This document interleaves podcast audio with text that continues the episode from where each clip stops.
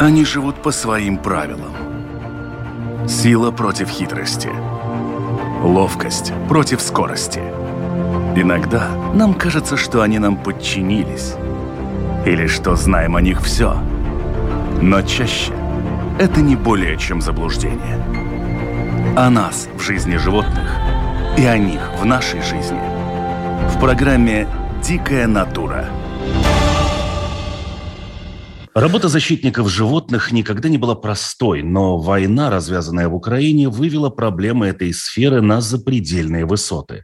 Дикая натура уже рассказывала о катастрофе в парках живой природы, крупных научных центрах и зоопарках – Сегодня поговорим о ситуации с животными куда более простыми в содержании, а потому и куда более многочисленными, чем медведи или тигры. Речь пойдет о тех же котиках и собачках, которые живут практически в каждой второй квартире. Но когда целые жилые районы снесены с лица земли, из домашних любимцев они превращаются в бездомных. Причины могут быть разные, а вот итог один. Они не приспособлены к жизни в руинах. И единственная их надежда – это организации вроде зоопатруля. Как справляются с брошенными, забытыми, сбежавшими и осиротевшими братьями нашими меньшими в условиях войны. И поговорим в этом выпуске «Дикой натуры». Меня зовут Дмитрий Шандро и моя собеседница Соня Садовская, сооснователь зоопатруля. Соня, здравствуйте.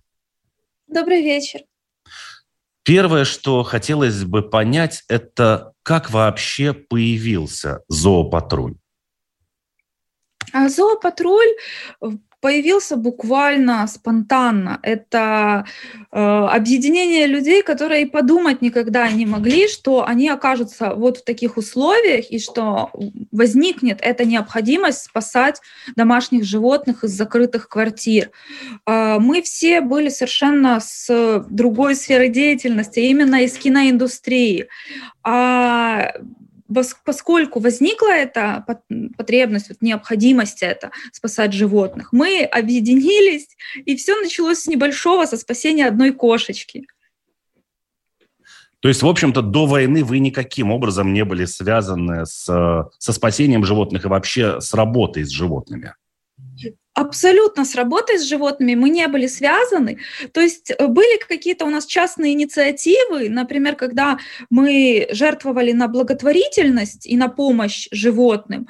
Э, также у меня были там некоторые истории локальные, когда я там спасла котика, которого сбила машина, но это все были просто вот единичные, частные для нас случаи. Занимались мы кино по своей вот профессии, а затем Затем мы поняли, что просто некому спасать сейчас животных, и люди были вот в тот момент, в момент первых бомбежек, очень сильно напуганы, растеряны, и ну, животные бы погибли, не начни мы это.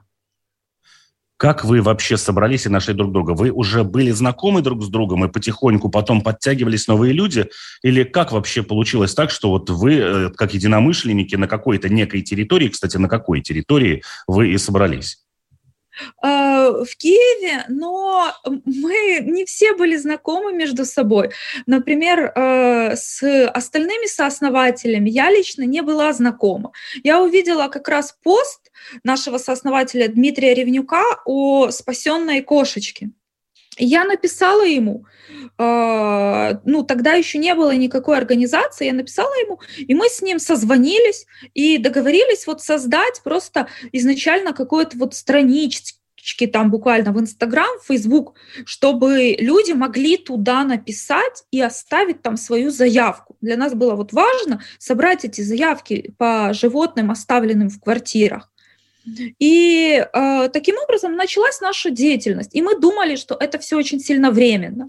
То есть, что буквально нам надо сейчас вытащить этих животных закрытых, и вот там через две недельки будет мир. И мы раздадим, отдадим животных хозяевам, и э, мы вот буквально локально проект на две недели, как будто бы съемки какого-то клипа, и все. И мы обратно вернулись к нашему работе в кино. Но так не получилось. Ну вот есть такие сферы из, э, скажем так, неприятных, но, к сожалению, периодически необходимых.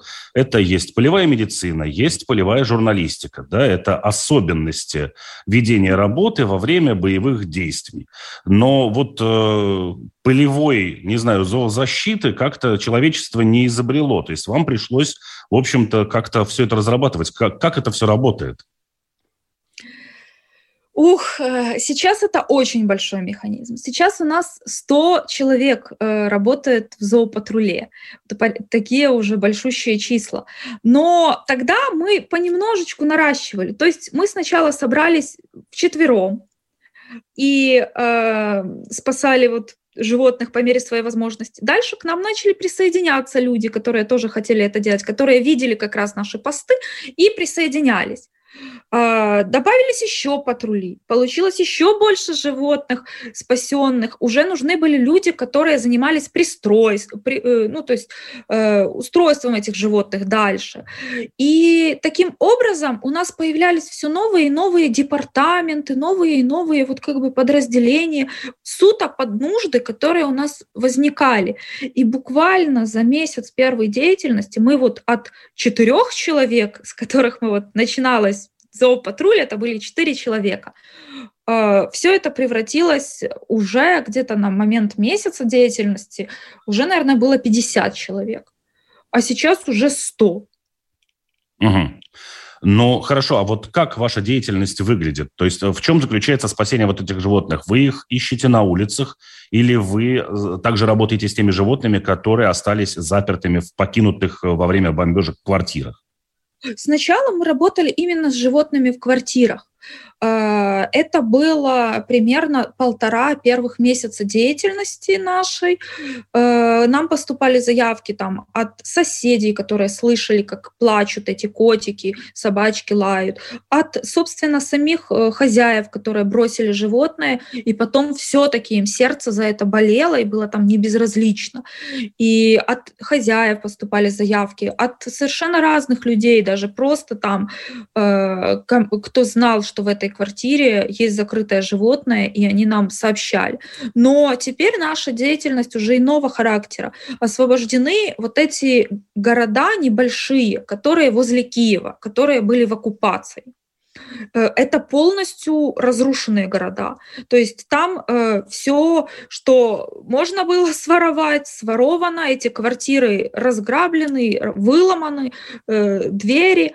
И э, главное, что туда еще как-то вот люди не возвращаются, поскольку еще даже до сих пор там нет уверенности в том, что все разминировано, то есть что нет ловушек, нет э, растяжек, на которых подрываются и люди, и животные.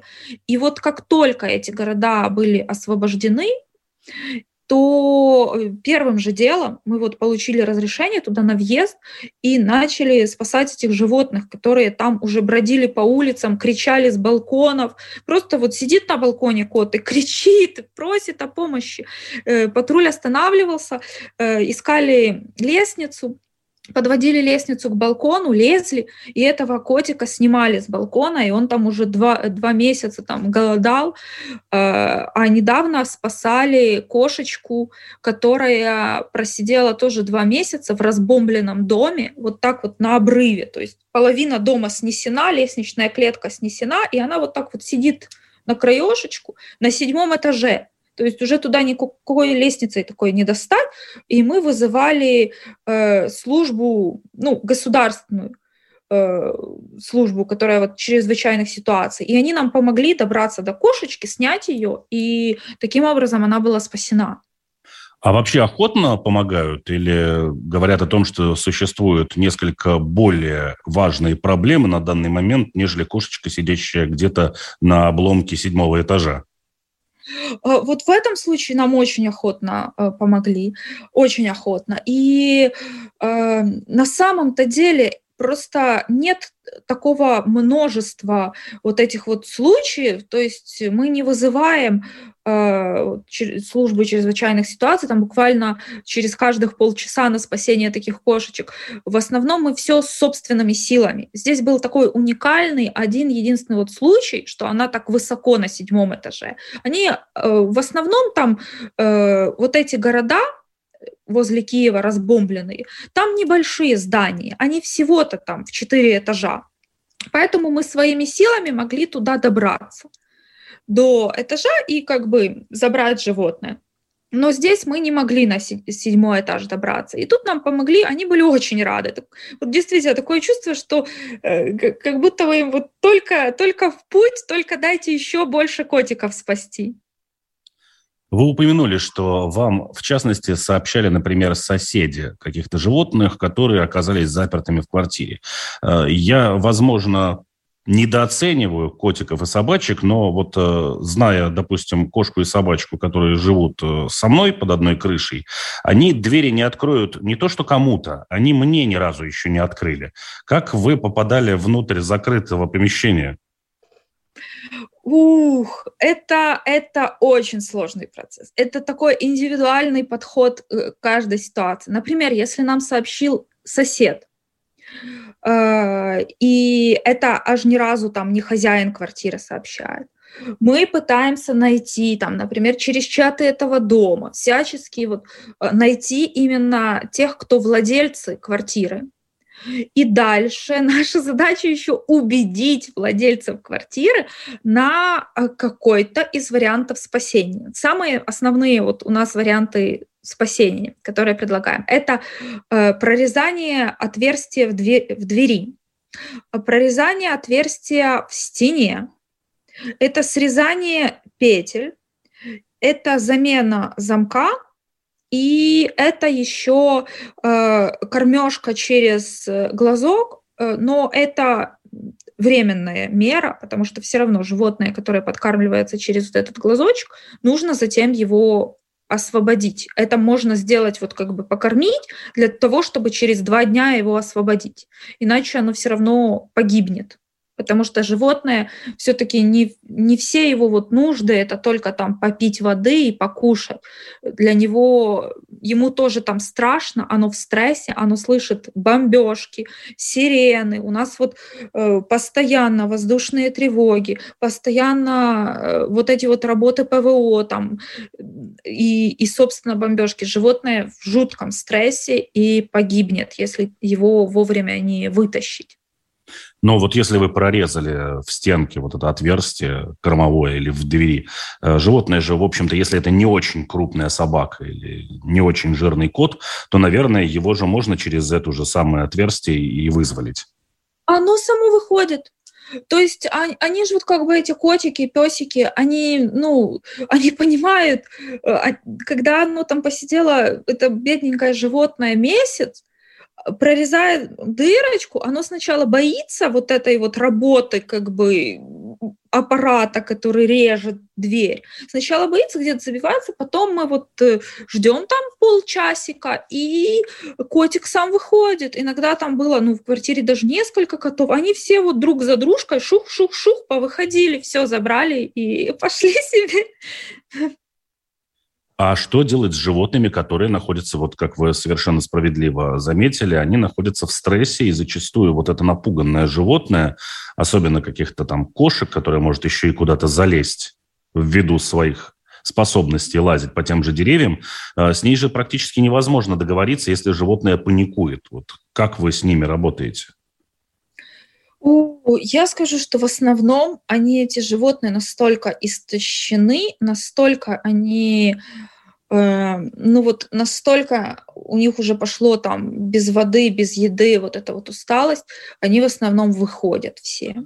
Э, они действительно, вот был у нас котик сфинкс, который вот так вот просто у него вот так все тело, он вот, вот, вот, вот так вот переставлял эти лапоньки и вот так вот как-то вылазил через, эту, а, через это отверстие. И э, так, чтобы они совсем забивались, прятались, было так, что не выходили сразу. И тогда ты даже не знаешь, жив ли там котик, он там просто спрятался или, может быть, он умер, но э, мы оставляли либо волонтера там, либо, допустим, с соседями договаривались, и они вот как бы ждали, чтобы вышел, или э, тогда нужно было уже вскрывать полностью, то есть пытаться уговорить э, хозяев на то, чтобы срезать петли, вызволить животное и дальше запаять эту дверь. Ну, то есть, потому что же нельзя ее вот так вот оставить, типа, как бы, э, чтобы не размародерили квартиру. Некоторые, некоторые вот хозяева, они соглашались на то, что мы потом запаяем эту дверь, и когда они приедут, они ее срежут и просто поменяют на новую дверь. Вот и все, а животное таким образом будет спасено. Вы каким-то образом подстраховываетесь вот в таких случаях, когда вы, в общем-то, проникаете в чужую собственность со взломом. Статья есть такая. И э, вполне себе может какой-нибудь из э, хозяев если уж он бросил животное, ну, совершенно осознанно, например, да, то кто ему помешает, как э, в классике про Ивана Васильевича, который меняет профессию, старой советской, приписать, э, сколько там всего было украдено непосильным трудом нажито? Да, но мы понимали, что если мы будем э, как-то юридически пытаться это все вот страна в состоянии войны, и мы тут какие-то пытаемся юридически как-то это все оформить, получить там от полиции или от кого разрешение. Э, ну, это просто, это животное бы умерло за это время. Поэтому мы решили так, что как бы под нашу ответственность вот так вот скрывается. И если потом нам прилетит какой-то иск, Э, за мародерство или что-то подобное, то будем как бы готовы к судам и будем с этим всем разбираться и решать, потому что попросту нет времени в этого животного закрытого, а там многие животные, допустим, э, было так, что 30 дней, 38 дней. И если унитаз открыт, оно там еще хотя бы воду может попить. И времени у него немного. Вот сегодня оно живо, и можно его отвести там в реанимацию, и ему как бы могут помочь дальше врачи, и все будет с ним дальше хорошо. А завтра это уже маленький кошачий трупик. И вот этого мы допустить никак не могли и шли на тот риск, что окей, недобросовестные люди случаются, и да, может быть суд. Окей, сходим на суд. Если мы говорим о кошках, то, в общем-то, это, наверное, в наших широтах примерно среднестатистического размера животное, чего не скажешь о собаках. Собаки бывают весьма себе крупные, и породы у них тоже случаются весьма себе недружелюбные. Да, и вот здесь были очень большие проблемы. Ну, к слову, э, таких больших собак, именно когда мы вот это, с квартирами, там э, не случалось. То есть там их либо повывозили, либо как-то где-то пооставляли. Но что, э, но дальше, когда освободили вот эти небольшие городки, которые были под оккупацией возле Киева, вот там-то этих животных было очень много, потому что там много таких э, хороших, как бы коттеджных э, районов, где большие целые усадьбы. И иногда там в одном доме жило несколько этих больших таких псов сторожевых. И эти псы, вот был у нас такой кейс, они, например, двое, как бы девочка-мальчик, они охраняли кафе. В этом кафе э, вот оккупанты устроили себе там какие-то пирушки. Затем это кафе полностью разбили, разграбили, а эти э, песели там где-то вот они были сначала закрыты, а потом как бы когда, видимо, было все разграблено, они там, э, собственно, уже стали бегать всюду по территории этого кафе, но э, оно разбито, они бегали по стеклу, у них вот эти вот ранения, лапки их оставляли кровавые следы, то есть они были в ужасном просто состоянии, голодные, им очень плохо, но большущие такие вот бойцовские собаки. И настолько тяжело их было оттуда вывести. То есть сначала как бы поддобрились к девочке. Она была более мягко характером, и ее вот удалось заманить. Как бы в переноску, и э, сначала ее, а, а этот мальчик еще больше обозлился, что его девочку-то забрали. И он уж совсем агрессивный стал. И тут там мы ж не можем увести одну, а оставить его. И где-то 6 часов бегали за этой за этим псом. Шесть часов бегали, пока у нас оператор вообще, который, ну, поехал суто там Э, подснять какие-то ролики. Ну, у нас часто едет оператор подснять ролики, в результате он возвращается без всякого там подсъема, без всякого материала вообще, потому что он просто бегает и помогает ловить животных, и ему абсолютно не до съемок. И вот здесь случилось точно так же. Он как бы помог э, поймать уже где-то на шестой час бегания вокруг э, вот э, этого пса. Теперь, теперь буквально где-то вот на днях, где-то дня три или четыре, как у нас уже есть э, нанятые сотрудники, профессиональные именно ловцы, вот как бы, которые смогут работать с большими этими псами. Потому что такими силами волонтерскими э, нам это было очень тяжело, непросто, и они бывают действительно агрессивные. Еще это очень сильно было опасно, поскольку двое этих собак, которые там были, они, э, ну, туда не заходили саперы, поскольку там есть эти псы. Говорят, заберете псов, мы тогда зайдем и будем как бы искать вот растяжки, заминирование и все, все, все остальное. А выходит, как бы эти псы бегают по всей территории, они внутрь этого разбомбленного кафе забегают. Там же все, двери, все выломано, просто вот просто в хлам разбитое кафе. И они внутрь забегают, и там где-то может быть эта растяжка, на которую человек пойдет ловить пса и попадет на эту мину. А сколько там историй, как отрывало ноги людям, как погибали люди, наступая на эти мины. Но тем не менее, вот нельзя было оставить этих собак. И пошли туда, в это кафе, и вывели, и благо никто не, не подорвался. Того же дня нашли растяжку. Но вот смотрите, мы сейчас с вами обсуждаем а, большое количество вот этих оставленных животных там в квартирах где-то, где-то на развалинах домов. Э, ситуации совершенно разные. Но мы говорим о неимоверном количестве животных. Э, вы говорите, что вы начинали вчетвером, вас сейчас 100 человек. Но в среднего размера микрорайоне э, условно, да, в одной подкове, где будет стоять там пять домов вокруг некоего двора, сотня животных насчитается только вот в этих нескольких домах, просто на раз-два. У вас э, речь идет, я полагаю, о сильно других количествах этих животных. Вы их куда всех забираете? То есть вы говорите, взяли в переноску, взяли в переноску. Э, э, где? Э, у нас э, мы вот патрули привозят в день где-то э, порядка вот 20 животных. Ну вот среднее количество освобожденных животных, спасенных за день, это 20.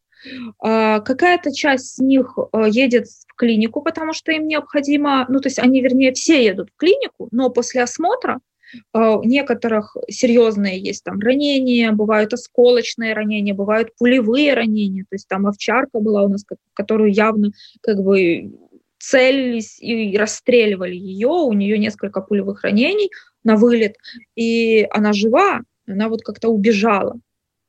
А, что вообще удивительно. Но есть вот такие, которые оперировать нужно животные. А есть те, у которых инфекционные болезни. Их тоже нужно оставить в клинике там на какое-то время. Мы все, естественно, это оплачиваем, все эти услуги э, животным, помощи им. Есть животные, которые проходят, допустим, реабилитацию там несколько дней после того, что у них была голодовка и все дела, и они, в принципе, могут отправляться в семью. Поэтому мы там оплачиваем вот эту вот передержку в несколько дней, например. А дальше у нас отдельные прям, ну вот направления как бы деятельности, это то, что у нас есть база большая с желающих э, взять себе на постоянку животное или на передержку. То есть э, нам помогают волонтеры, которые берут этих животных, пока им не найдут постоянный дом, либо пока э, не вернутся хозяева, если это в случае с животными, которые были освобождены с квартир. Вот такой вот э, передержечка им организовывает. Но э, даже то, что у нас развиты соцсети, много людей там про нас знает, и много людей обращается, говорят, мы хотим взять на передержку животные, одинаково все равно это не может все все и вся решить. И вообще в Украине и до войны был вот эта вот проблема, например, бездомных животных, а теперь еще и бездомных животных, которые когда-то были домашними. И поэтому мы сейчас вообще задумываемся о том, чтобы э, делать приют. Вот в понедельник у нас открытие уже нашей клиники, потому что мы просто ну, столько, ну, такой у нас большой поток животных, которых нужно лечить, что мы поняли, что нам нужна, собственно, мы наняли, как бы нашли, вот просто провели там очень такие детальные собеседования, все дела, э, нашли э, ветеринаров и открываем клинику. Слушайте, а за счет чего это все происходит? Вот вы говорите, мы нанимаем, мы отвозим, мы оплачиваем, мы делаем, делаем, но учитывая, что организация у вас э, создалась после 24 февраля, то есть история начинается с момента начала военных действий на территории Украины, вы сами, в общем-то, ни разу не были связаны с зоологией, да, это киноиндустрия, я напомню нашим э, слушателям и зрителям. Э, соответственно, я сильно сомневаюсь, что вы работаете в этих условиях и каким-то образом можете что-то спонсировать самостоятельно. Соответственно, это все откуда-то требует финансовых вливаний. Да, у нас первый месяц деятельности, когда мы были на все сто процентов уверены, что это как, как такой у нас проект. Вот мы как бы месяц поработаем, спасем всех животных, которых нужно. Мы даже изначально думали две недели, затем мы уже думали месяц. Но вот первый месяц нам хватало собственного, э, собственных как бы карманов. Э, по, по, по сусекам, так сказать. Мы не принимали никаких пожертв даже от хозяевов э, вот этих животных, которых мы спасали, и они нам там говорили, давайте, давайте мы вам там дадим все, все, все за то, что же вы спасли. Мы не брали, потому что очень много в это время было мошенников. И мы ни в коем случае не хотели ассоциироваться с теми, кто на этом А зарабатывает, Б, что еще хуже, мошеннически как-то зарабатывает. Поэтому мы говорили, нет, мы полностью вот как бы бесплатно. И мы думали, что мы вот это вот месяц наш проект продлится, будет мир, будет все замечательно, больше не будет проблемы с животными, и существование такой организации будет совершенно не нужно. Но после этого месяца, естественно, бюджет подистощился. Э, это были, скажу сразу, не маленькие суммы, потому что мы оплачивали там бензин, инструменты и все прочее.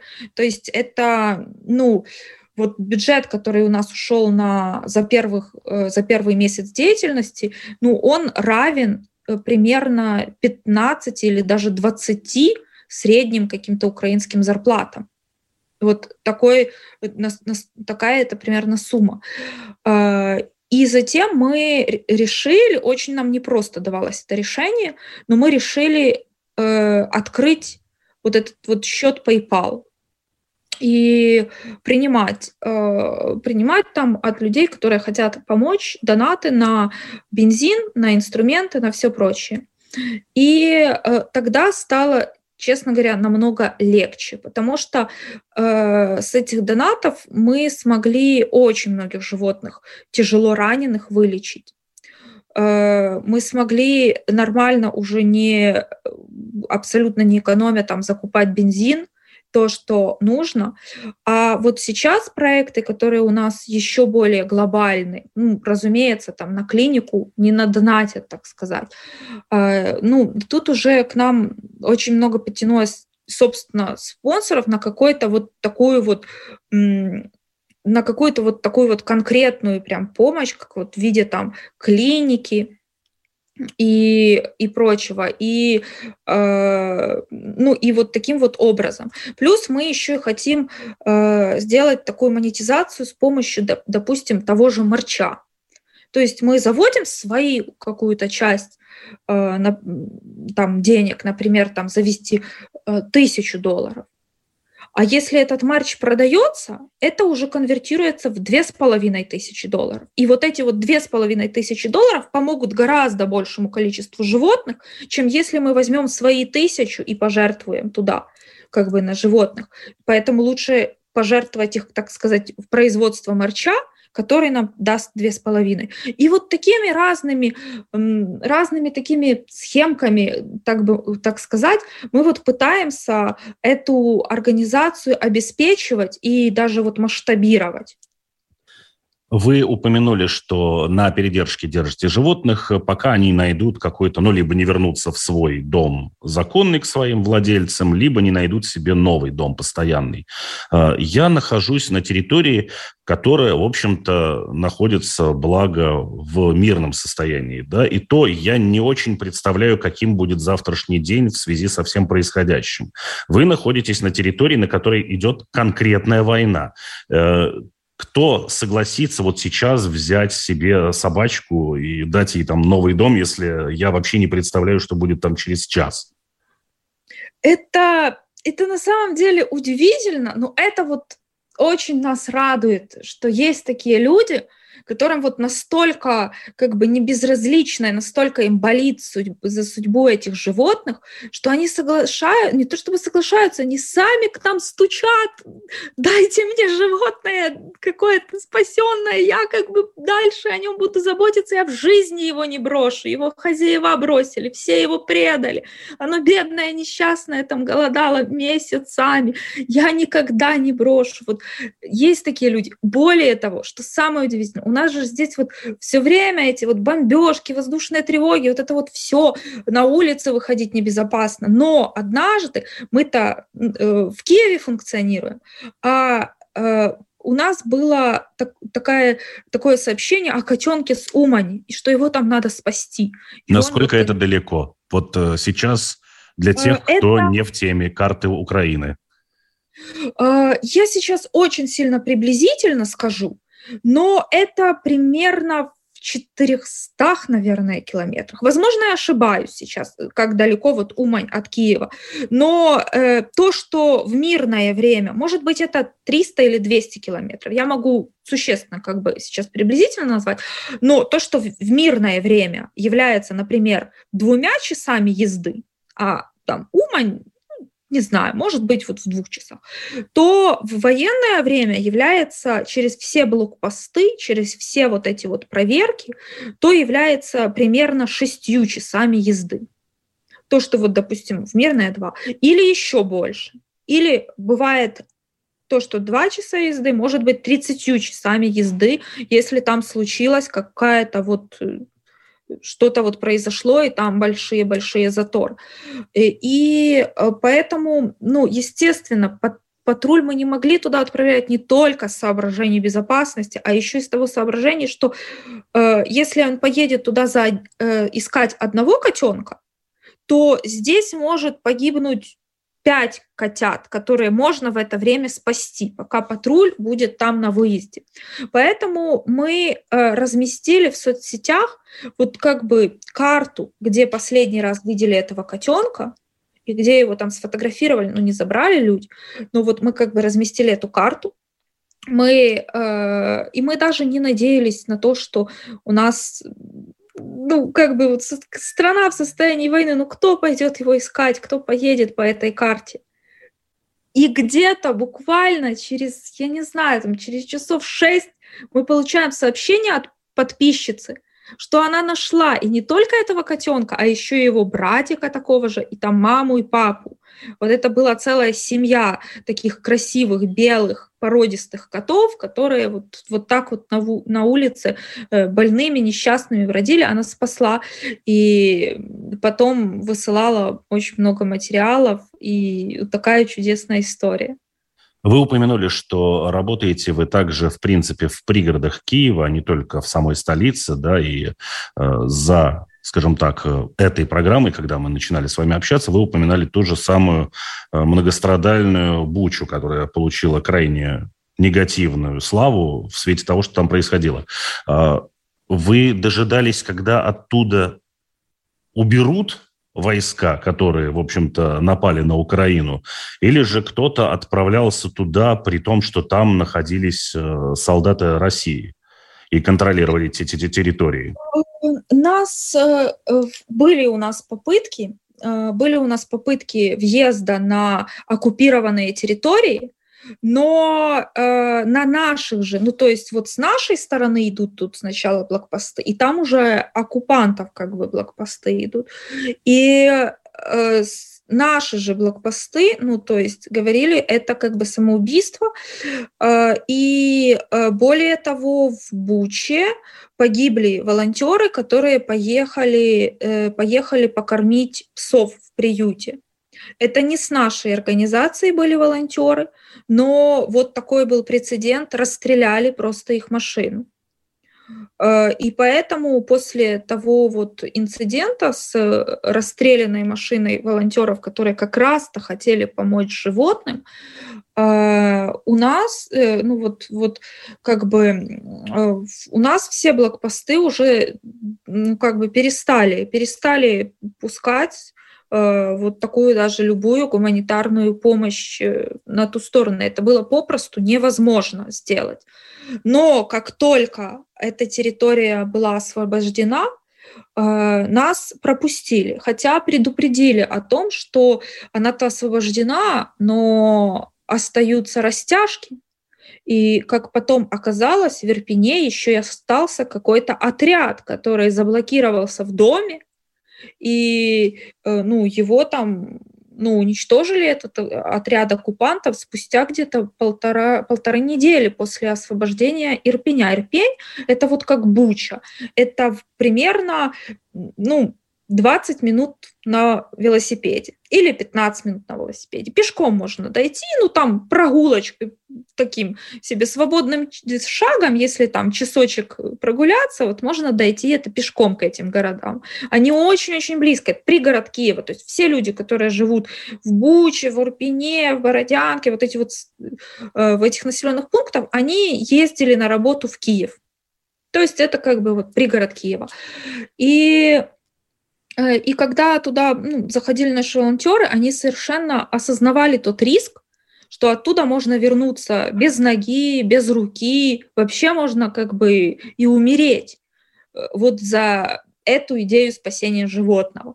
Это было очень сильно как бы для всех таким большим риском, но, э, но желание помочь и понимание того, что никто, никто не поможет, если если ты отказываешься, так, так кто ж туда так должен отправляться?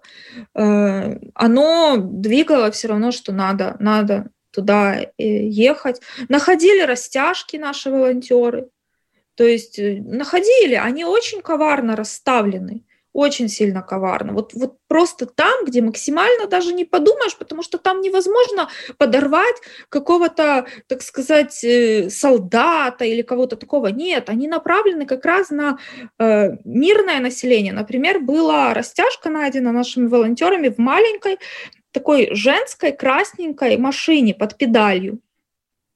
И, э, ну, вернее, это не растяжка, а какое-то такое минирование этой педали. То есть и там, так, э, там небольшой был заряд, э, который ну, ориентирован на то, что вот женщина вернется, сядет в свою машину, не заметит этой штуки под педалью, и когда она нажимает на педаль, ей отрывает ноги. То есть вот настолько коварно, чтобы какой-то там женщине оторвать вот ноги. Так, так минировалось. Вы упомянули, что до 20 животных в день примерно к вам попадает. Сколько вообще животных вам уже удалось спасти? Скольких вы уже смогли пристроить? И вот сколько у вас сейчас вот на передержке? Сколько ждут своего шанса на нормальную жизнь? А, у нас спасенных животных именно нашими вывезено, именно нашими патрулями уже э, 300, возможно, даже вот где-то за 300, э, за 300 это количество перешло. Э, но есть еще такой момент, что у нас работает горячая линия. И заявок, например, за первые полтора месяца нашей работы вот по квартирам нам поступило 800. Они все были обработаны, эти заявки. То есть э, мы как бы за ними следили. Но э, в те, в, на тот момент было вывезено 200 животных патрулями, а остальные 600 э, можно было решить э, советом вот какой-то телефонной консультации, как это сделать. И, например, многие из этих заявок они были не киевские и не из Киевской области, они были из каких-то других далеких городов, которые находятся там в 30 часах езды. Э, и и им тоже требовалась помощь, ну и вот таким вот э, методом консультации, того, что можно там дырку прорезать, можно сделать вот эту кормежку через, э, через глазок, все, э, все это объяснялось, и люди спасали этих животных. И вот благу это количество не ограничивается именно 300 спасенными и вывезенными именно патрулями, а оно гораздо шире за счет этой телефонной консультации. Но вот сколько животных у вас сейчас конкретно на руках? А на руках, на руках у нас, ну, в нашем офисе, потому, поскольку мы еще не открыли приют, а, был офис продакшена. Ну, то есть это офис продакшена, но его как-то по быстрячку адаптировали. Э, там сейчас 11 животных, а возможно, вот, вот буквально в этот момент там несколько животных были отвезены, и, возможно, их чуточку меньше даже, то есть там на Минтутра. А, и еще на передержке э, порядка 20. То есть они где-то вот в наших волонтерах, они дома, то есть, получается, живут. Ну и, наверное, последний вопрос. Э, вы вот через всю нашу беседу упоминаете о том, что «Зоопатруль» – это была такая организация, которая создавалась спонтанно для решения какой-то конкретной проблемы. Потом дальше получилось, что нет ничего более постоянного, чем временное, и вы уже сейчас начинаете обрастать клиниками. Когда закончится война, какова будет э, судьба этого «Зоопатруля»? Вы торжественно свернете этот проект или вы уже приобрели настолько много знаний, каких-то движений в этом направлении, направлении, что он перерастет в что-то другое? Э, вот, к сожалению, мы уже поняли, что это проблема, которая возникла, что ее невозможно вот решить вот так вот локально, маленьким проектом. И да, мы э, продолжим работу, но вот в каком ключе? Нам нужен приют, создать вот нужно приют, в котором животные будут тоже не вот всю жизнь жить там в клетках, как в Украине приюты, это вообще было страшное дело, это как концлагеря они выглядели. А сейчас и их нет, потому что там владельцы куда-то убежали, этих животных оставили, там многие умирали в этих приютах. И сейчас очень глобальная проблема того, что очень много-много, ну просто много этих животных осталось. И сначала мы вот думаем, что нужно их вот приютить, э, отхаживать, и они дальше, нет ничего лучше для животного все-таки, чем для домашнего животного, чем жить в, э, ну, вот у себя дома, а не даже если там в самых идеальных условиях и в самом идеальном приюте. Поэтому концепция у нас будет именно такого временного и дальше отправляются. Но и касательно нашей деятельности, мы не можем сейчас, нам так много предлагали всяких там проектов, документалок, туда, вы же киношники, давайте с вами замутим контракты. Но поскольку мы же работали, вот я работала там на крупнейшей в Украине киностудии, фильм UA, и мне, естественно, предлагали этот контракт. Но но мы просто, мы не можем одновременно то и то делать. Будет что-то страдать. И мы не хотим, чтобы страдала именно помощь животных. Мы поставим это все на понятные рейки, то есть будет там клиника заниматься, будет вот как бы этот приют, и, возможно, тогда мы сможем вернуться к своей основной профессии. Но нам важно, э, чтобы это были вот по спасению животных, это были не полумеры, и это было такое не недо спасение или спасение кого-то избранного, а это была вот именно комплексная помощь и решение вообще проблемы бездомных животных в Украине. Ясно. Огромное спасибо вам за рассказ. Я напомню, что беседовали мы с Соней Садовской. Это один из основателей зоопатруля, организации, которая появилась после 24 февраля и занимается спасением тех животных, которые по тем или иным причинам оказались ну, вне попечения своих хозяев, своих, в общем-то, людей, с которыми они и привыкли жить. Э, я вам желаю, в общем-то, здравствовать, э, развиваться. Пусть э, вся эта война, весь этот ужас побыстрее закончится, и все вернутся к той жизни, к которой привыкли и которой, в общем-то, заслуживают. И вы, и ваши подопечные. Спасибо большое. До свидания. Всего доброго. Они живут по своим правилам. Сила против хитрости. Ловкость против скорости. Иногда нам кажется, что они нам подчинились. Или что знаем о них все. Но чаще это не более чем заблуждение.